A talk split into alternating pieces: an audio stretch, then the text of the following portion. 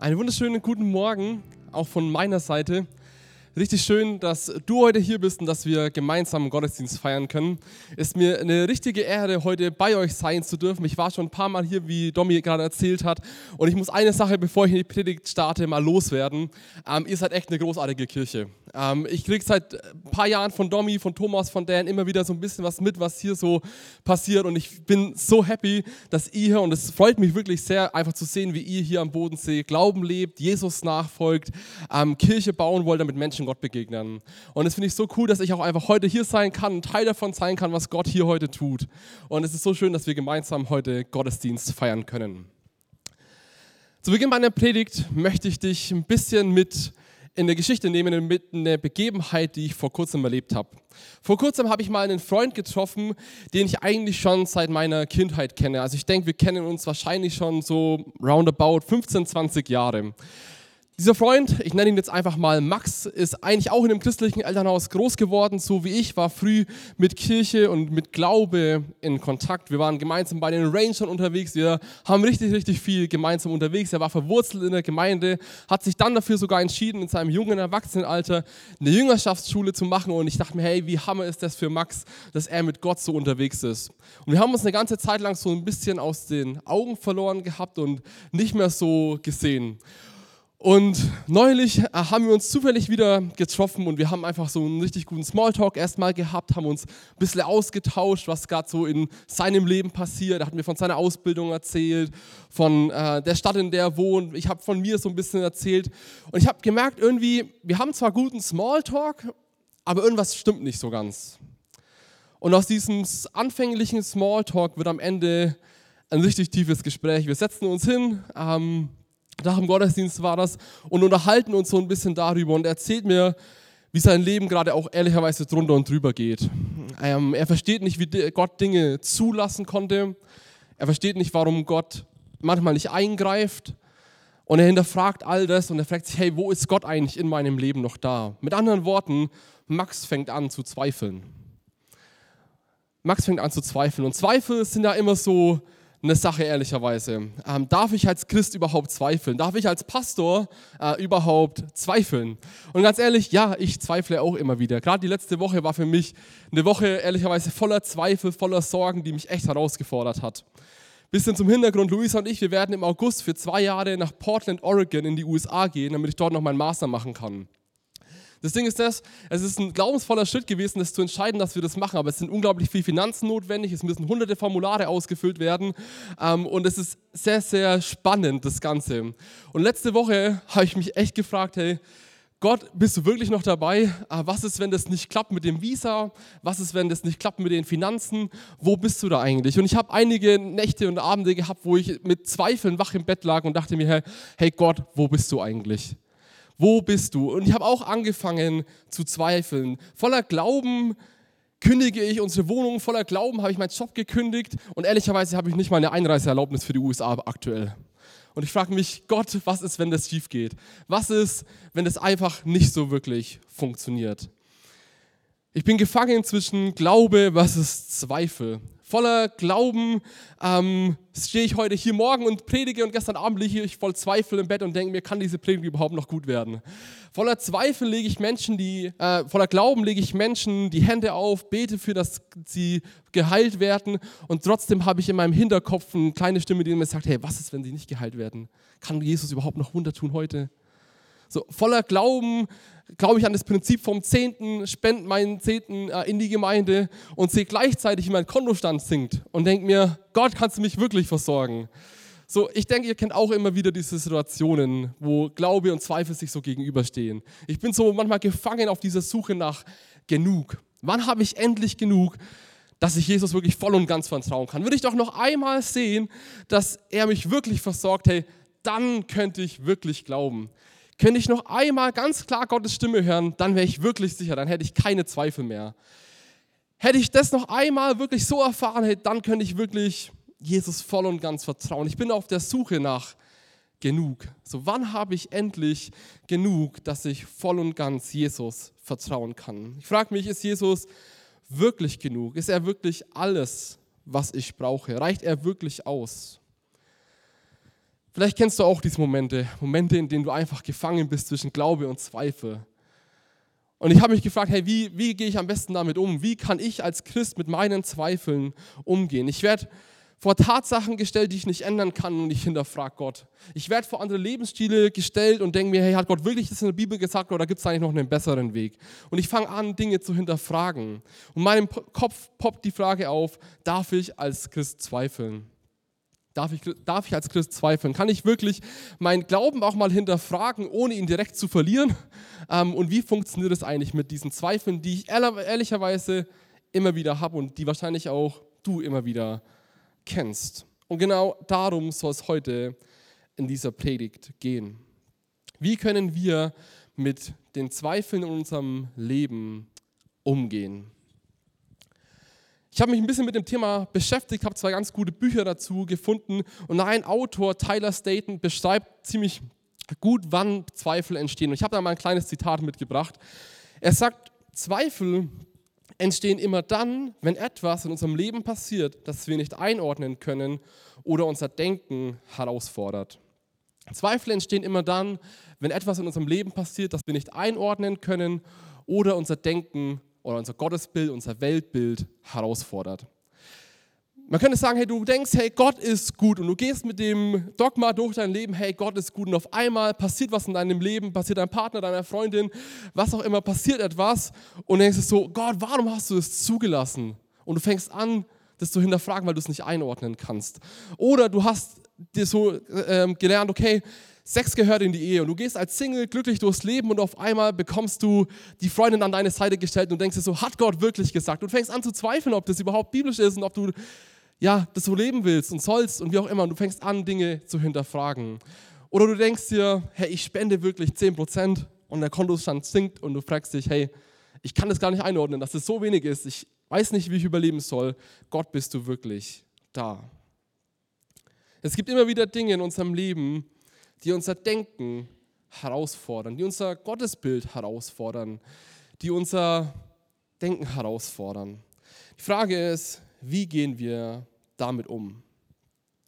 Und da möchte ich heute mit uns gemeinsam eine Person in der Bibel anschauen, die auch krass gezweifelt hat. Das Schöne finde ich in der Bibel, dass die Bibel voller Menschen ist, wo eigentlich krasse Leute anfangen, krass zu zweifeln. Und eine Person davon wollen wir uns heute anschauen und das ist Thomas. Thomas wird auch genannt Thomas der Zweifler, weil er auch mal diese Kämpfe hatte, weil er auch mal da war und gezweifelt hat. Der eine oder andere von euch kennt Thomas den Zweifler wahrscheinlich schon. Ich gebe euch mal ganz kurz einen Abriss, wer das ist. Thomas ist einer der zwölf Jünger von Jesus. Das bedeutet, er war drei Jahre lang Seite an Seite mit Jesus unterwegs. Und er hat gesehen, wie Jesus Kranke heilt. Er hat gesehen, wie Jesus Dämonen austreibt. Er hat gesehen, wie ähm, Jesus einen totgeglaubten Lazarus auferweckt, aus dem Grab rauskommt. Er war bei der Speisung der 5000 dabei. Ich stelle mir so vor, der hat so die ganzen Brote mit ausgeteilt, hat danach die ganzen übrig gebliebenen Sachen wieder eingesammelt. So, er hat all das gesehen, er hat all diese Wunder gesehen. Er war seither an Seite mit Jesus unterwegs. Und dieser Thomas, der war sogar so krass unterwegs, dass er sogar bereit war, für Jesus zu sterben. Wir lesen davon in Johannes 11. Da möchte Jesus wieder nach Bethanien zurückgehen, wo er davor eigentlich gesteinigt worden ist. Und alle anderen Jünger sagen, hey Jesus, geh auf keinen Fall dahin. Die werden dich wieder steinigen, du wirst da tot rauskommen. Und Thomas sagt folgendes, Johannes Kapitel 11, Vers 16, lasst uns auch mit ihm gehen, dass wir mit ihm sterben. Und du merkst so, der Mensch, der, der hat Feuer gehabt, der hat Leidenschaft gehabt, der hat alles gesehen, was man sehen konnte. Der war eins zu eins mit Jesus unterwegs. Er war von Herzen ihm nachgefolgt. Und nach drei Jahren gemeinsam mit Jesus unterwegs sein, kommt auf einmal dieser Moment der Kreuzigung.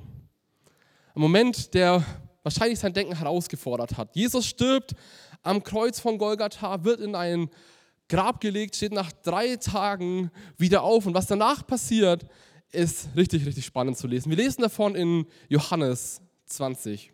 So ein bisschen zum Kontext. Wir sind gerade dabei, dass Jesus okay, die Kreuzigung erlebt hat und Maria Magdalena ähm, zum Grab gehen und schauen, ob Jesus da noch ist, was sie sich um ihn kümmern wollen, ihn einbalsamieren wollen und so weiter. Und Sie gehen dorthin und Maria Magdalena stellt fest, hey, der, der, Stein ist weggerollt, Jesus ist nicht mehr da. Und auf einmal holt sie schnell Petrus und sagt, Petrus, komm mit, wir müssen schauen, was ist denn da eigentlich los. Und sie holt Petrus und er kann es auch kaum fassen und dann gehen sie wieder heim. Und dann lesen wir in Vers 19 folgendes. Johannes Kapitel 20. Als es nun Abend war, an jenem Tag, dem ersten der Woche, und die Türen, wo die Jünger waren, aus Furcht vor den Juden verschlossen waren, kam Jesus und trat in die Mitte und spricht zu ihnen, Friede euch. Als er dies gesagt hatte, zeigte er ihnen die Hände und die Seite. Da freuten sich die Jünger, als sie den Herrn sahen.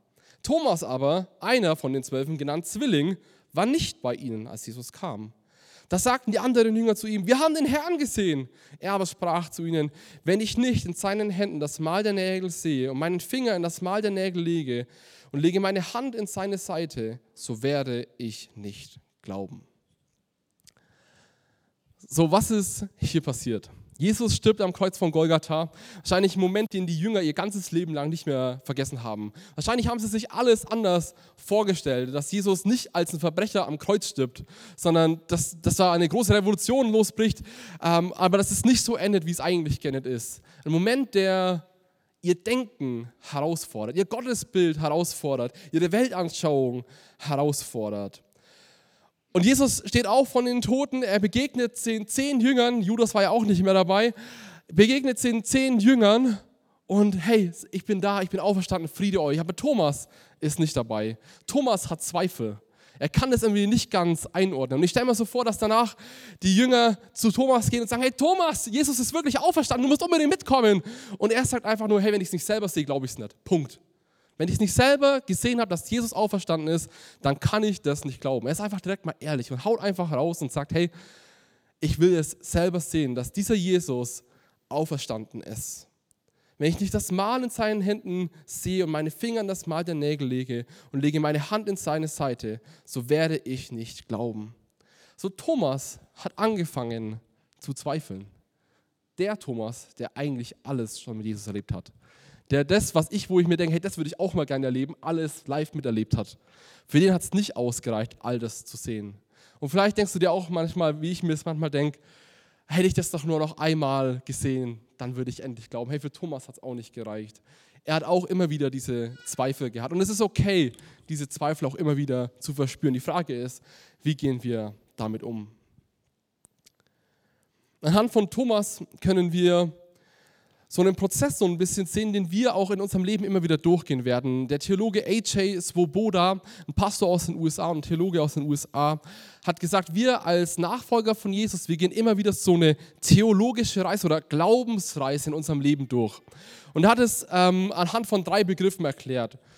Konstruktion, Dekonstruktion, Rekonstruktion. Ich will euch mal so ganz großes, kurz das große Bild ein bisschen malen, was wir in unserem Leben immer wieder erfahren. Konstruktion, Dekonstruktion, Rekonstruktion. Man könnte auch sagen, Aufbau, Abbau, Wiederaufbau ähm, ist das gleiche Prinzip. Wir gehen in unserem Leben immer wieder so Phasen durch, wo etwas konstruiert wird. So, wenn wir zum Glauben kommen, egal ob als Kind oder erst später, ist es so, wir kommen in der Gemeinde, wir wachsen in der christlichen Familie auf und wir nehmen alles in uns auf, was wir irgendwie hören. Wir ähm, haben auf einmal das gleiche Vokabular, äh, wir lesen die gleiche Bibel, wir hören uns dieselben Prediger an und so weiter. Wir sprechen wie kleine Kinder eine Sprache einfach erstmal nach. So kleine Kinder fangen an, einfach mal alles nachzuplappern, was die Eltern so sagen. Und genauso ist es bei uns auch in unserem Glaubensleben. Es konstruiert sich ein Glaube, ein Weltbild, äh, ein Gottesbild entsteht. Und genauso war es bei Thomas auch. Thomas war drei Jahre lang mit Jesus unterwegs und es hat sich so eine Phase von Konstruktion ergeben. So, es hat sich was konstruiert, wie es denn aussieht, wie er sich glaube, wie er sich Jesus vorstellt. Doch dann passiert die Kreuzigung, einen Moment, den er nie mehr vergessen wird, der sein Denken herausfordert. Und er kommt in so eine Phase von Dekonstruktion, wo etwas neu geprüft werden muss, ob es wirklich wahr ist, ob es wirklich immer noch stimmt. Und auch wir in unserem Glaubensleben werden immer wieder durch diese Phasen kommen, wo es Dinge gibt, die uns herausfordern, wo wir anfangen, Dinge zu dekonstruieren. Ich werde euch gleich noch ein paar Beispiele sagen, auch von meinem persönlichen Leben gab es immer wieder Situationen, wo ich dekonstruiert habe, wo ich dekonstruieren musste auch, weil manches auch einfach falsch war, was ich immer gelernt habe, weil es einfach anders in der Bibel steht, wie es eigentlich war. Wenn diese Momente kommen von Dekonstruktion, wenn diese Zweifel kommen, wie gehen wir damit um? Und meiner Meinung nach gibt es zwei Möglichkeiten, wie du dich entscheiden kannst, wenn du als Christ anfängst zu zweifeln. Du kannst dich dafür entscheiden, einen rekonstruierten Glauben zu entwickeln, auf, basierend auf der Bibel, oder du kehrst zu einem, ich nenne es jetzt mal so, verkrüppelten Glauben zurück, der einfach sich nur raussucht, was er denn gerne cool findet. Ich mache es mal an einem Beispiel fest. Was meine ich mit verkrüppelten Glauben? Ich habe euch mal ein Bild hier mitgebracht von Thomas Jefferson.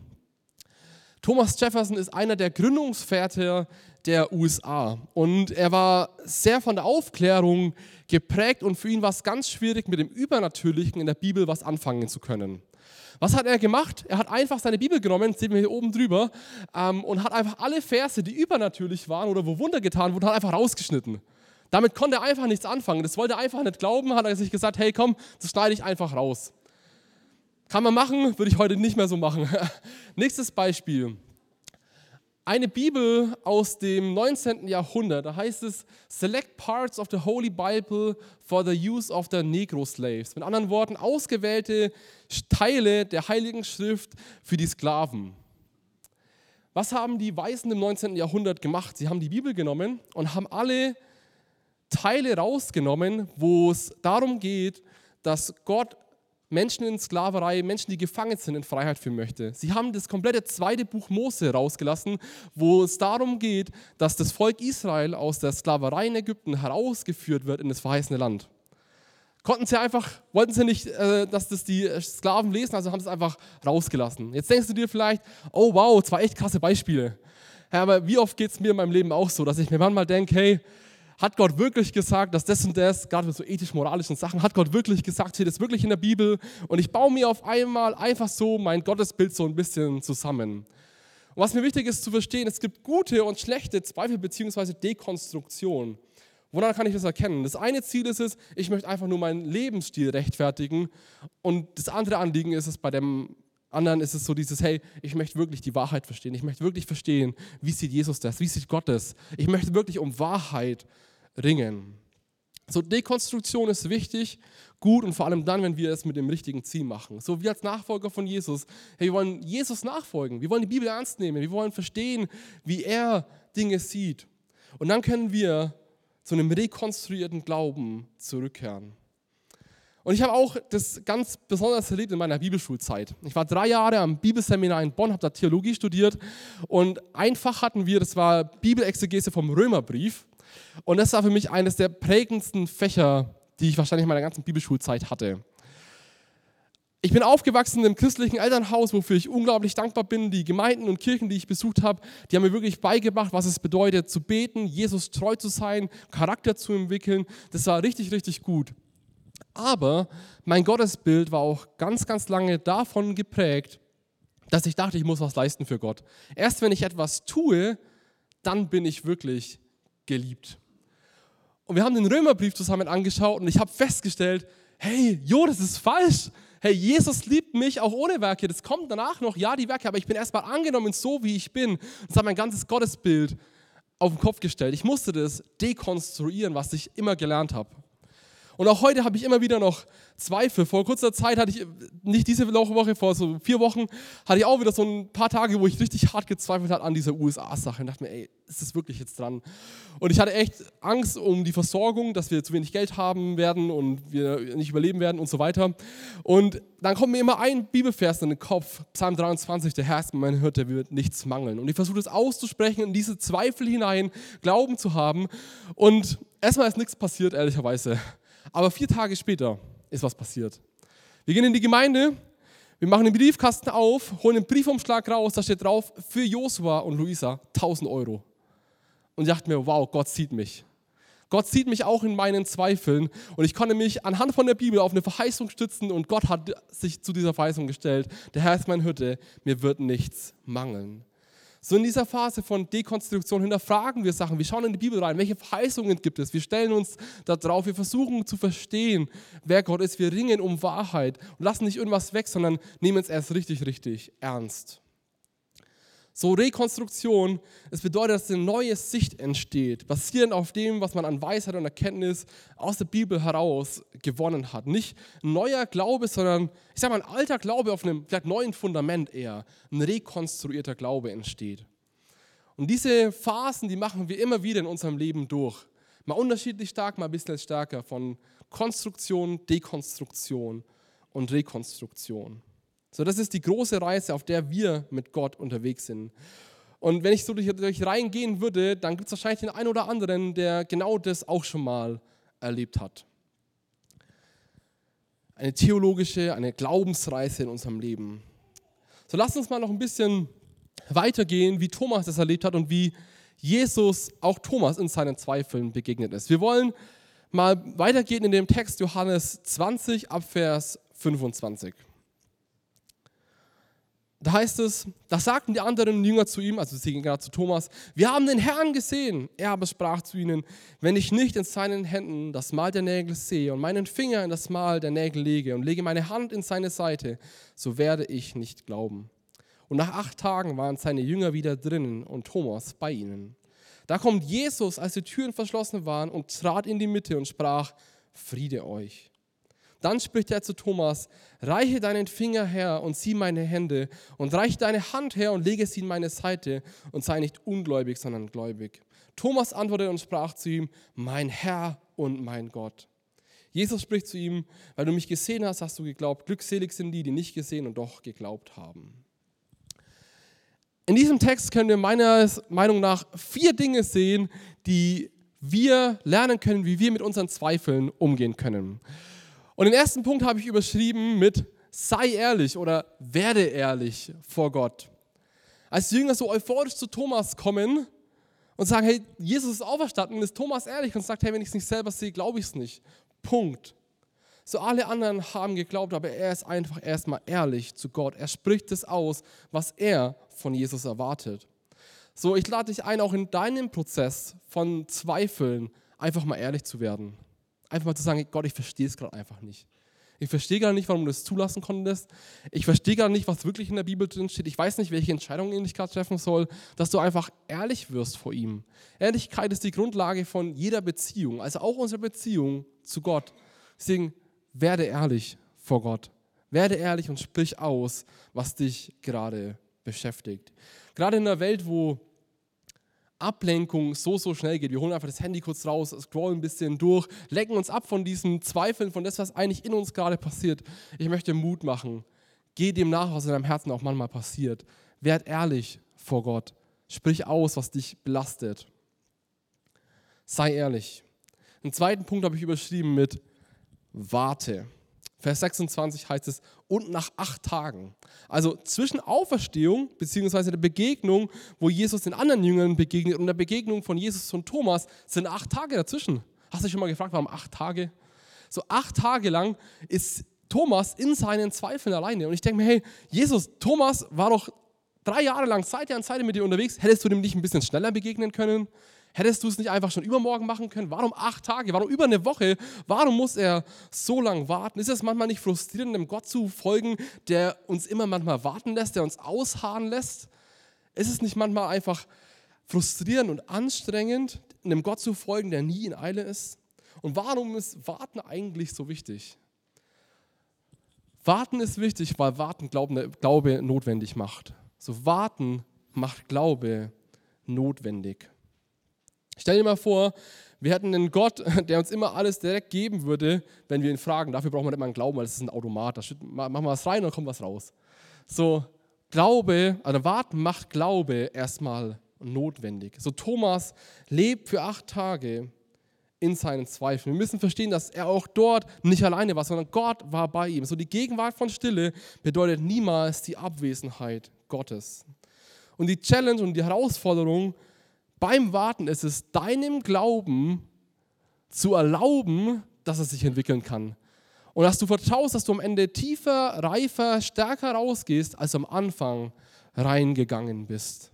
So warte. Jesus traut dir zu, dass du auch mal mit deinen Zweifeln, mit deinen inneren Kämpfen umgehen kannst. Er traut dir das zu, dass du auch mal kurz warten kannst und sich dein Glaube mehr entwickelt. So in deinen Zweifeln warte und vertraue. Dritter Gedanke. Suche die Gemeinschaft. Vers 24. Thomas, aber einer von den Zwölfen, genannt Zwilling, war nicht bei ihnen, als Jesus kam. So, das erste Mal war Thomas nicht dabei. Er hat sich, wie es scheint, irgendwie isoliert und zurückgezogen. Er hat nicht die Gemeinschaft gesucht.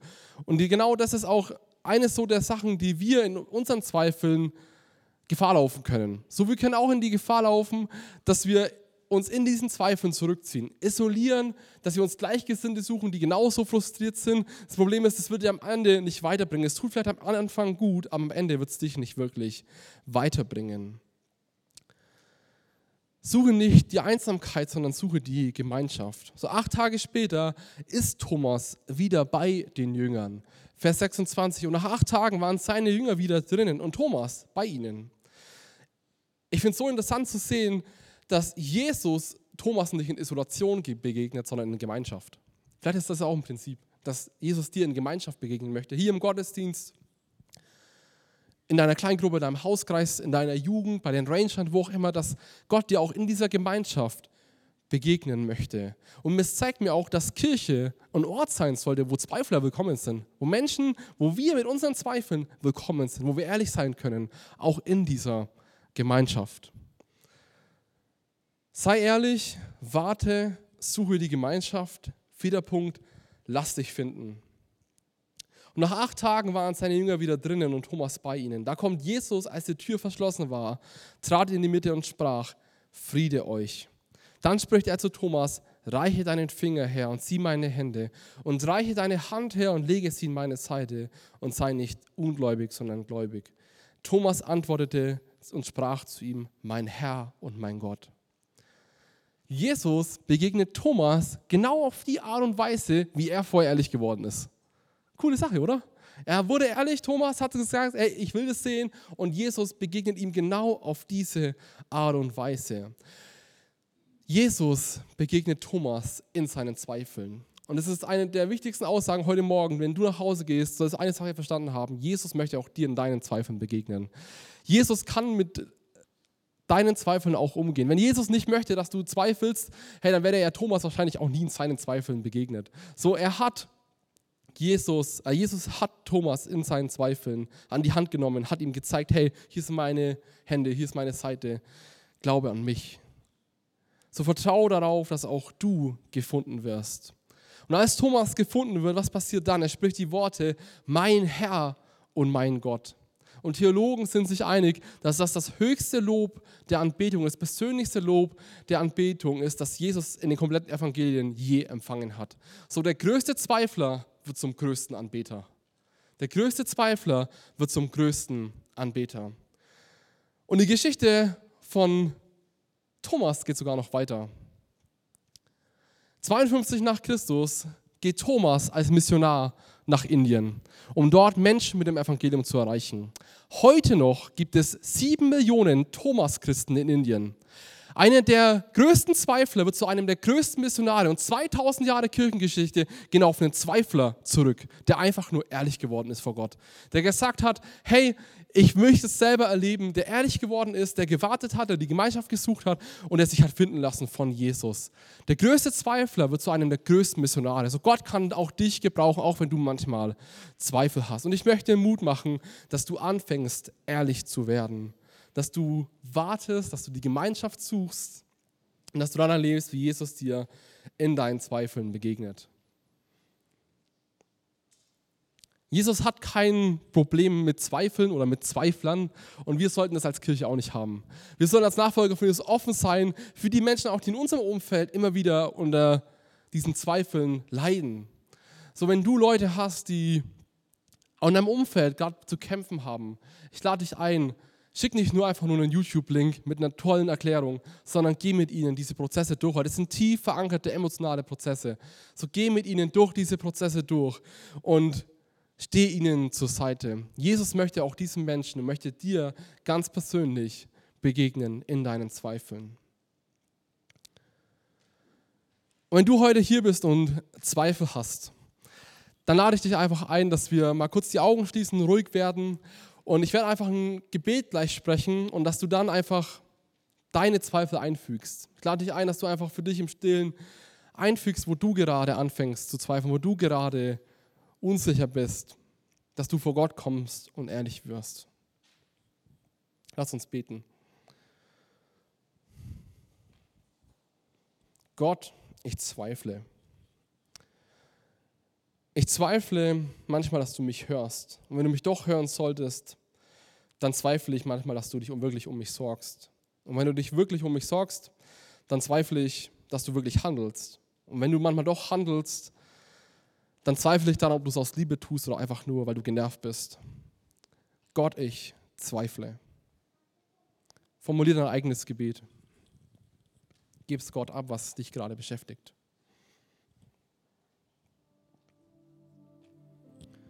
Gott, ich möchte warten. Ich mag es eigentlich nicht, aber ich tue es trotzdem. Bitte zeig dich du mir. Jesus, ich danke dir dafür, dass du da bist. Ich danke dir dafür, dass du jeden einzelnen Menschen kennst, der heute hier ist, der beim Livestream zuschaut oder hier im Saal sitzt. Du kennst jede einzelne Geschichte, jede einzelne vergangene Woche. Du weißt, dass jeder Einzelne beschäftigt, wo Zweifel da sind, wo wir Dinge nicht einordnen können, die unser Gottesbild, unser Glaubensbild herausfordern. Jesus, ich bete echt, dass du uns begegnest in unseren Zweifeln, so wie es für uns gerade am besten ist. Ich bete, dass du dich uns immer wieder neu zeigst, wer du bist und wie du bist. Und dass wir in diesen Zweifeln deine Schönheit sehen, wenn du uns begegnest.